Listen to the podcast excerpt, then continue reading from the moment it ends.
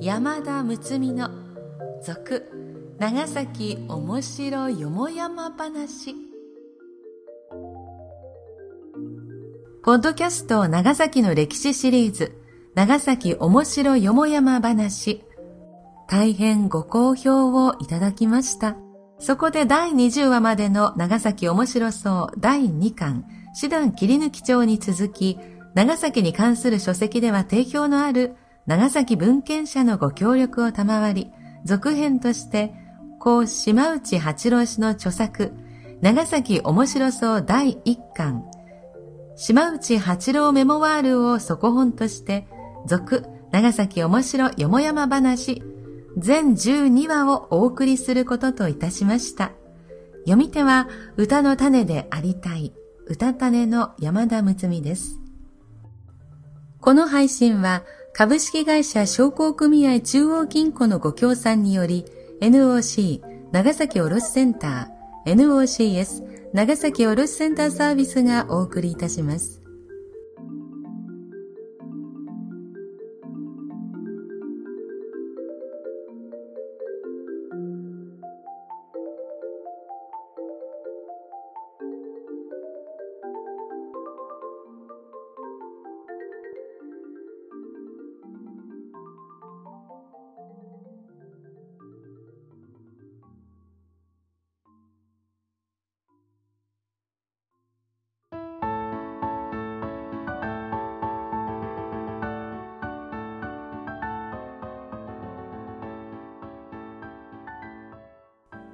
第30話、錦帯橋とメガネ橋。長崎のちまき。錦帯橋とメガネ橋。昭和32年、両風たくさんの日。金刊の岩国志士を読んでいたら、錦帯橋について詳細な記述があり、中に長崎の闘争、独流禅師云々なるくだりがあった。それによると、錦帯橋の創設者岩国藩主、吉川博義は、華僑以前に家臣、吉川剣持に手紙を持たせて長崎に下らせ、独流禅師を同行してこさせ、華僑の相談をしている。その際、禅師があちらの西湖市という橋の絵の多い本の話をしたので、早速飛脚をやって長崎から西湖市を取り寄せたというのである。つまり、錦帯橋は仮説には少々長崎も関係していることになる。錦帯橋は岩国を貫流する錦川に架けられている。以前、同所にあった橋はすべてが錦川の増水の都度流出している。広吉はまだ部屋住みのうちから特に選び出した側近の若い家臣たちに、高級的橋梁設計の研究を命じ、これも部屋住みの小玉九郎右衛門なる若い大工を登用して諸国を視察させ、例の山梨県大月市の桂川にかかっている有名な猿橋は特に念入りに調査させたりした。長崎の独流禅師を招いたのは漢文4年1664年で、以上の研究に要した期間は実に14年となる。その結果、東風教教、つまりアーチ教に限るとの信念を得たので、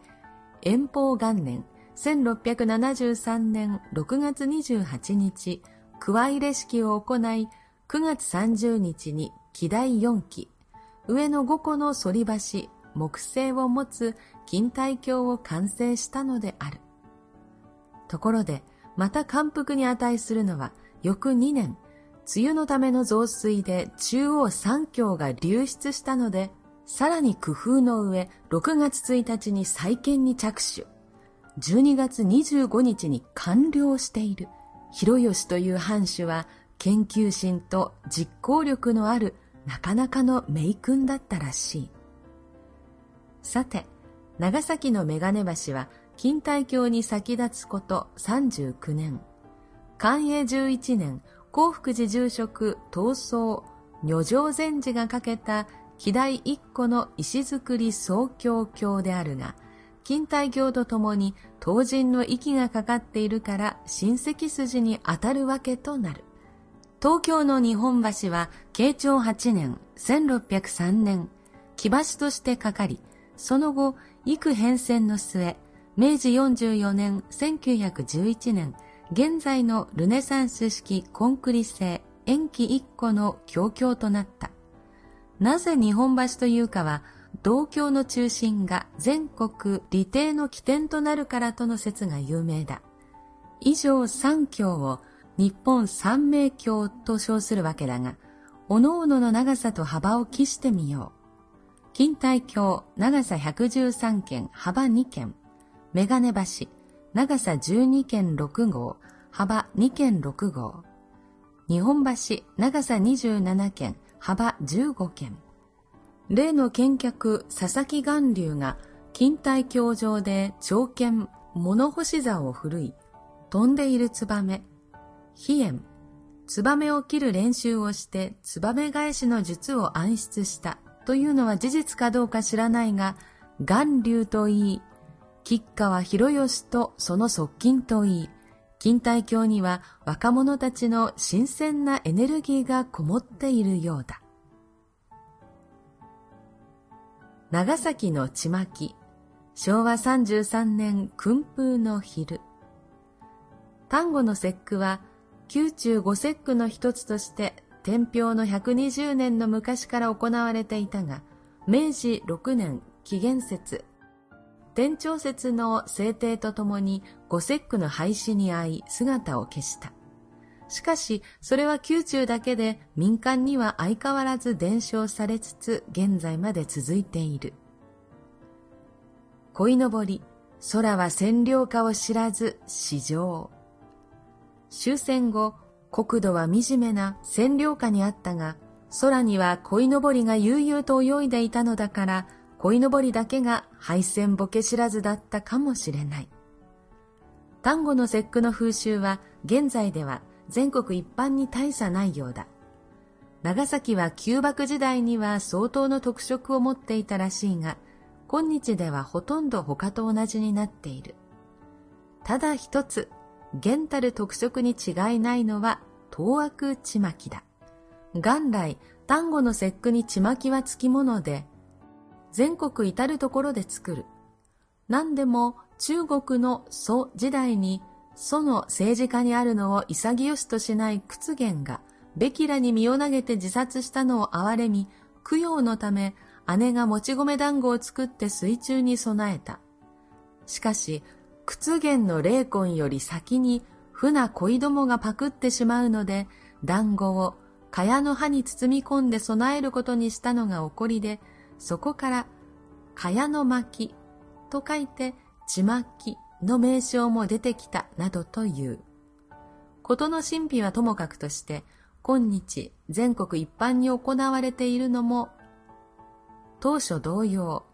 もち米で作った普通のあんなし団子を茅で包むか、あるいは足の葉、竹火などで包んである。ところが長崎では普通のちまきも少しは作るが、当悪ちまきを作るのが一般家庭の風習だ。どうして作るかを調べると諸説ある。まず、炭火に接触する部分の藁灰が固まる。それを熱湯で沸かし、一晩寝かせておいて上炭を取る。または、ただの炭灰もよい。あるいは、雑木の焼き灰でもよい。あるいは、中国の岩塩のにがりを煮沸した上炭でもよい。といった具合で、どれにしたらよいか、こちらは当惑するわけだ。だが、一般市民としては売ってある当惑を買えば済む。それを煮沸して一晩寝かせたのに、もち米をつけてまた一晩寝かせる。それをさらしの細長い袋に8分目に詰めて熱湯で茹でること約3時間、もち米が透明になると出来上がりだ。この際の秘訣は熱湯が煮べりした時、その熱湯と同温度のお湯を補充することで、水を差しては温度が急変するからうまくいかない。かくて出来上がったのに白砂糖をかけて食べる。当悪ちまきは異臭があるため、初めて食べる人には嫌われるが、だんだんと食べ慣れていく。北高木郡出身で中央公論に創作カンコロ飯を当選させた友人、町田敏子さんの著書、長崎の教習にもこの異臭を書いている。はじめはなんだかおならみたいな変な匂いがして顔を背けるけど、うんぬん。私は、当人さんのおならと言いたいところで、そうするとエキゾチックな匂いにも取れるのだ。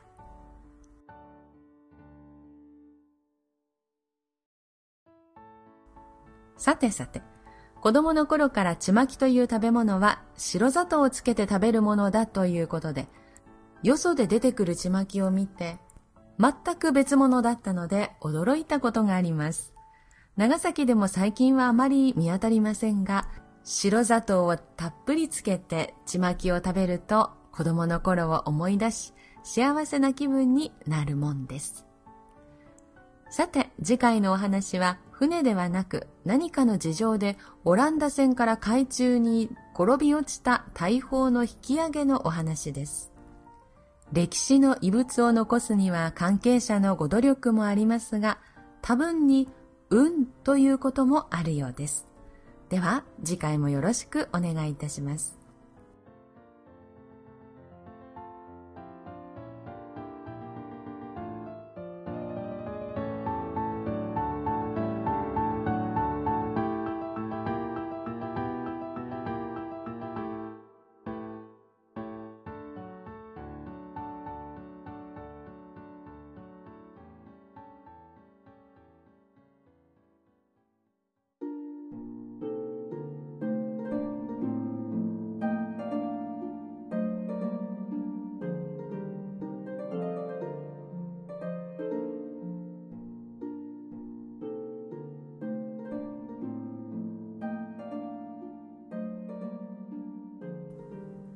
錦帯橋というと、中学校の修学旅行で長崎は私たちの時代はですね、昭和40年代生まれは行っていたように思います。錦帯橋で撮った一枚がありますけれども、こんなお話があったんですね。長崎とつながっていたというお話はとても興味深かったです。そして東枠ちまき。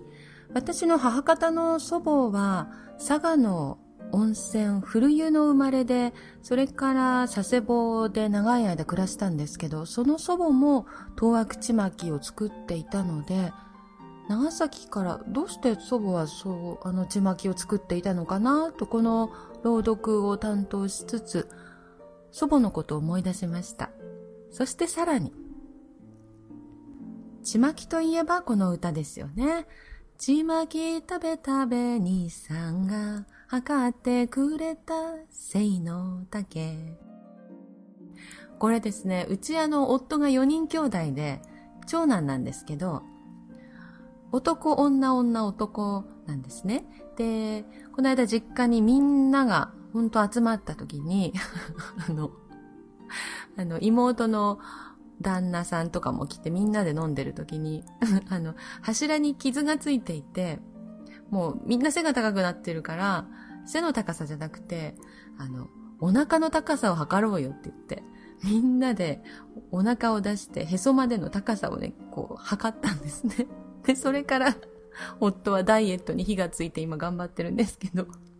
そのこともこの朗読をしながら思い出しました。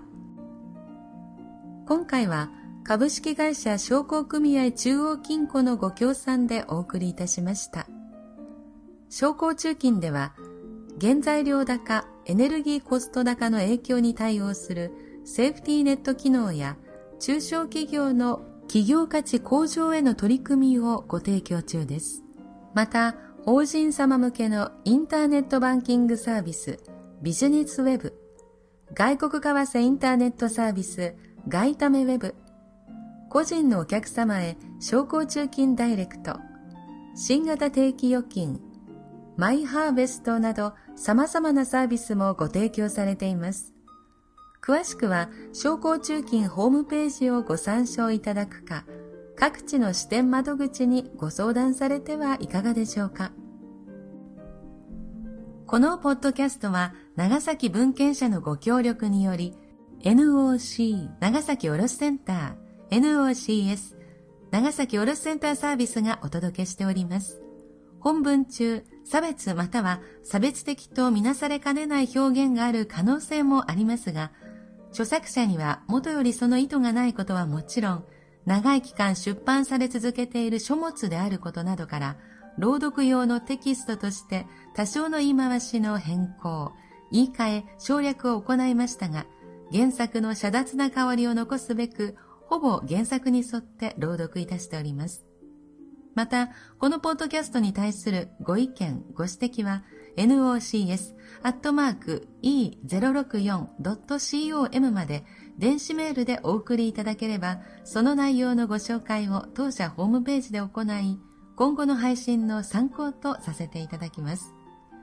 なお、長崎文献社は貴重な長崎ものの書籍を数多く出版されております。そこで当社でもホームページにて書籍販売のお手伝いすることといたしました。もちろん長崎文献社サイトでも購入することができます。詳しくは両社のホームページで。次回までしばらくの間さようなら。歌の種でありたい歌種の山田睦美でした。